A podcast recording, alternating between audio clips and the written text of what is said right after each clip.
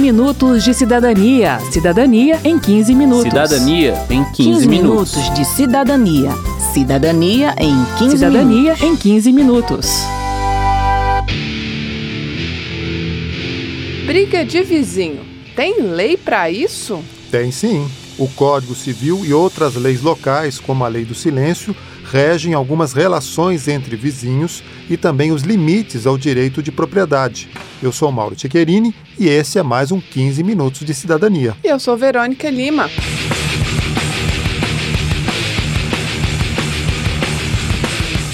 Barulho alto tarde da noite, cachorro latindo sem parar, terreno baldio mal cuidado. Será que vale tudo se eu estiver dentro da minha casa? A resposta é não. Segundo a advogada do Secov DF, sindicato que representa as imobiliárias do Distrito Federal, Fernanda Gadelha, o direito de propriedade nunca se sobrepõe ao direito de vizinhança. Existe o princípio constitucional, que é um princípio da propriedade, que ele acaba sendo um pouco mitigado para prevalecer o princípio da cooperação, do bem-estar social, do respeito. Então, são princípios que acabam se sobrepondo até em determinados momentos ao direito de propriedade para fazer com que as pessoas possam conviver em harmonia e paz. Isso quer dizer que algumas leis vão dizer o que você pode ou não fazer dentro da sua própria casa para garantir a convivência harmoniosa com os que moram perto de você. As regras incluem também aspectos do próprio imóvel. O presidente da Comissão de Direito Imobiliário e Condominial da OABDF, Almiro Cardoso, dá alguns exemplos. Eu tenho um pé de manga no meu lote e os galhos pendem para o lote vizinho. O meu vizinho tem direito de pegar aquelas mangas? Se elas estiverem no pé, ele não tem direito, mas cair no lote dele, ele tem direito. Eu posso colocar um cano de água que escoa a água da chuva do meu telhado saindo para o lote do vizinho? De maneira alguma, tem que sair para o logradouro. Eu posso adquirir um imóvel, uma chácara é um bom exemplo, uma fazenda é um bom exemplo, que não tem acesso a uma rodovia, o vizinho ele é obrigado a me conceder esse acesso? Em regra, sim. Eu posso construir uma parede na minha casa com uma janela voltada para o vizinho? Posso, desde que eu tenha uma distância de um metro e meio. A lei federal que regula relações entre vizinhos é o Código Civil, mas há também leis estaduais e municipais, como as leis sobre barulho e edificações e também as convenções de condomínio. As convenções de condomínio não são leis, mas estabelecem regras que devem ser seguidas pelos moradores. Por isso, segundo a juíza Luciana Sorrentino, é importante que os moradores conheçam e participem das discussões em torno da convenção. Como que faz isso? É através da assembleia. Então, sempre que é convocada uma assembleia, o condomínio ele pode propor sugestões de alteração, é, melhorias na convenção do condomínio também. Então, é importante que o condomínio tenha essa voz ativa dentro da gestão do condomínio, participe das assembleias, né? Que é o, que é o local em que vai ser, que é possível mudar a convenção condominial. Na visão do advogado Almiro Cardoso, da OABDF, é importante que o morador solicite o registro das transgressões das normas no livro de ocorrências do condomínio. Esse é o primeiro passo para uma possível punição do infrator. Porque a partir do momento que você registra, o síndico é obrigado a lhe dar uma resposta. E se esse registro é reiterado, ele tem que adotar sim medidas para poder resolver aquele conflito. E quais são essas medidas? Tem várias. Ele pode começar por uma advertência. Primeira advertência, depois vem a multa. Se não notificar no livro, ele não está obrigado a aplicar multa. A partir do momento que você notifica, ele é obrigado a aplicar multa. Pra ser sincero, não espero de você mais do que educação.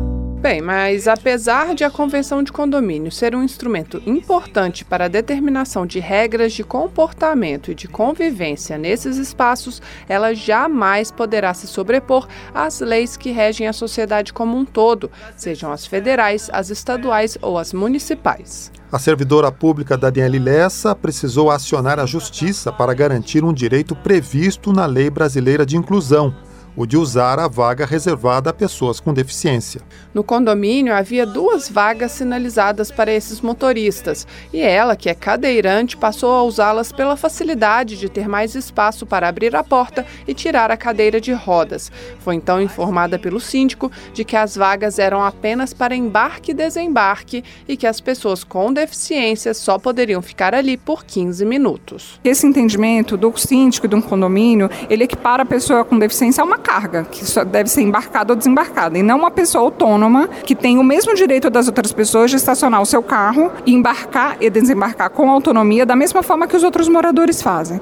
Quando essa situação aconteceu, eu procurei o condomínio, eu quis saber se outras pessoas com deficiência precisavam utilizar aquela vaga. Eu fiz a proposta de que as pessoas com deficiência conversassem e fizessem um acordo para que ninguém fosse prejudicado, porque não se trata de que aquela vaga tenha um nome, tenha o meu nome, mas que ela seja utilizada por todas as pessoas que, que precisam. E o condomínio absolutamente não quis fazer isso. Ele preferiu deixar a vaga vazia do que chamar as pessoas com deficiência para conversar e definir como aquelas vagas deveriam ser utilizadas. Para evitar esse tipo de episódio e reforçar o direito das pessoas com deficiência a morar em condições adequadas às suas necessidades, o deputado Rubens Ottoni, do PT de Goiás, apresentou um projeto de lei que torna obrigatória a adaptação dos imóveis destinados a pessoas com deficiência ou mobilidade reduzida nos programas habitacionais, públicos ou subsidiados por recursos públicos. O grande é, mérito, eu vejo, desse debate, dessa proposta, é criar também um, espaço de debate, de diálogo e de formação de uma nova consciência, porque a correria do dia a dia e essa visão de competição que nós temos no sistema capitalista leva as pessoas cada um para si, cada um pensa só nele e não vê a dificuldade que o, uma pessoa que está ao seu lado, a pessoa às vezes mora ao seu lado, tem uma dificuldade e não existe a sensibilidade com a dificuldade dele, pelo contrário, entra-se na justiça contra o direito daquela pessoa. O que o síndico do condomínio onde morava Daniele Lessa se recusou a fazer é a opção de todos os dias do Elias Roriz, que é síndico de outro condomínio no Distrito Federal. Para ele, a mediação de conflitos é uma obrigação do síndico para garantir a paz na comunidade. E para isso, diálogo é fundamental. E o trabalho de conscientização dos moradores sobre as regras do condomínio também tem papel relevante para a administração. Quando nós colocamos as placas de sinalização sobre as fezes dos animais, diminuiu consideravelmente esse problema. Com relação ao barulho, nós colocamos avisos também a respeito da necessidade de silêncio, de respeito né, ao condomínio vizinho. E nas lixeiras também, nós colocamos vários avisos sobre o uso adequado da lixeira, porque ela fica dentro blocos pode trazer praga, mau cheiro, né, que afeta todos os moradores daquele andar. Bem, mesmo tendo seu direito negado, a Daniela optou pelo bom senso e tentou dialogar. Não foi bem sucedida e recorreu à justiça.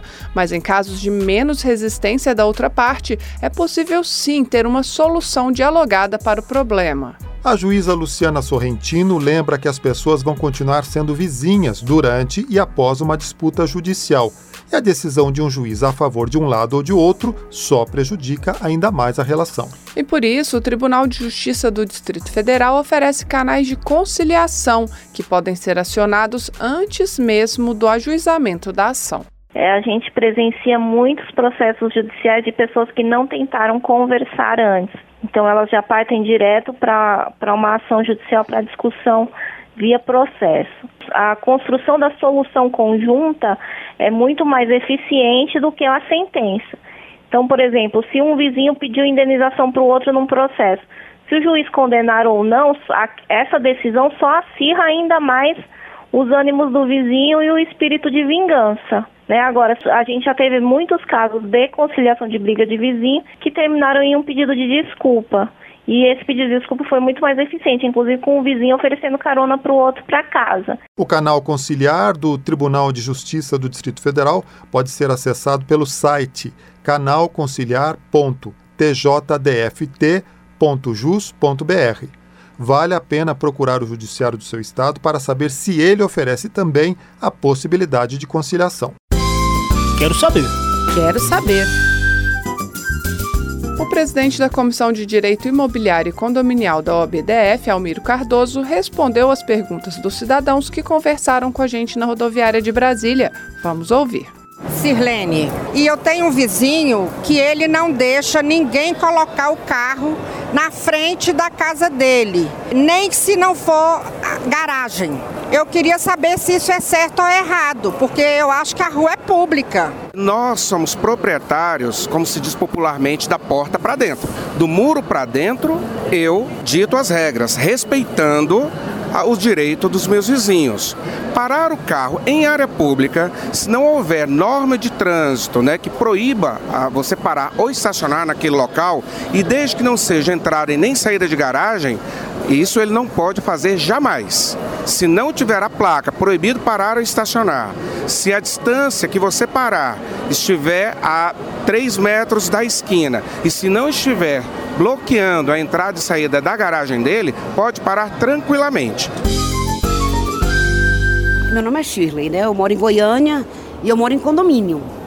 E assim, é comum a gente ver em condomínio barulho, porque tem aqueles negócios de das 7, de 8 até as 10 horas, barulho. E só que é o seguinte, lá é o dia todo.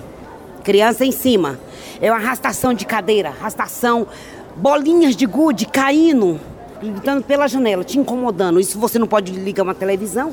Isso decorre, Chile, sabe do quê? Muitas vezes da falta de bom senso. Não é porque de noite não pode ter barulho. E não é porque de dia que o barulho tem que ser excessivo. Então, a qualquer horário é normal que se tenha barulho. Só que existem limites. Das 10 até as 6 normalmente aí vai depender da legislação do município, mas normalmente das 10 às 6 é um, um limite mais baixo e das 6 até as 9h59, o limite mais tolerável, o limite mais alto, tá certo? Agora, a sua conduta de procurar o síndico, ela é muito importante, mas mais importante do que isso é você anotar no livro de ocorrências para poder viabilizar que ele notifique essa pessoa. É fim do mês! É fim do mês! É fim do mês! É fim do mês! Eu já paguei a conta do meu telefone. Antes de encerrar o programa, é bom lembrar que a dívida da taxa de condomínio pode levar à perda do imóvel. Pois é, segundo a advogada do Secov DF, Fernanda Gadelha, a execução da dívida já pode ser solicitada no primeiro dia de atraso, mas em geral isso é feito após três ou quatro meses de taxas não pagas. E antes de partir para a via judicial, os proprietários costumam tentar primeiro uma cobrança administrativa em uma composição amigável. A garantia da dívida é o próprio imóvel, é o próprio bem. É, antigamente entravam com ações de cobrança para cobrar as taxas de condomínio em, em, aberto, né? Então tinha todo um processo mais é, demorado, que era do reconhecimento da dívida, com prolação de sentença. Hoje o condomínio ele já tem uma ferramenta mais ágil, que é a própria ação de execução. Então ele entra com a ação e já cobra. Ele não tem que provar que o condômino deve, ele já executa aquele valor que não foi pago e aí o condômino é intimado, citado para poder efetuar o pagamento daquela dívida, uhum. num prazo bem menor. E se ele não pagar esse imóvel, né, ele vai a leilão. É importante dizer também que o síndico deve prestar contas dos recursos e bens do condomínio sob sua administração. É um direito do condômino ter acesso a essa prestação de contas que pode ser feita anualmente ou no final do exercício. Termina aqui o 15 Minutos de Cidadania, que teve produção de Cristiane Baker, trabalhos técnicos de Alan de Souza e de Newton Gomes, edição e apresentação de Mauro Tchequerini e de Verônica Lima. Se você tem alguma dúvida, mande pra gente. O e-mail é rádio.câmara.leg.br e o WhatsApp é 61 999 7890 80. O 15 Minutos de Cidadania é produzido pela Rádio Câmara e transmitido pelas rádios parceiras em todo o Brasil como a Rádio Comunitária Nativa FM da cidade de Brunópolis, Santa Catarina. Você pode conferir todas as edições do programa no site radio.câmara.leg.br ou agora no Spotify e em outros agregadores de podcasts. Uma boa semana e até o próximo programa. Até lá! 15 minutos de cidadania. Cidadania em 15 minutos. Cidadania em 15, 15 minutos. minutos de cidadania. Cidadania em 15 Cidadania minutos. em 15 minutos.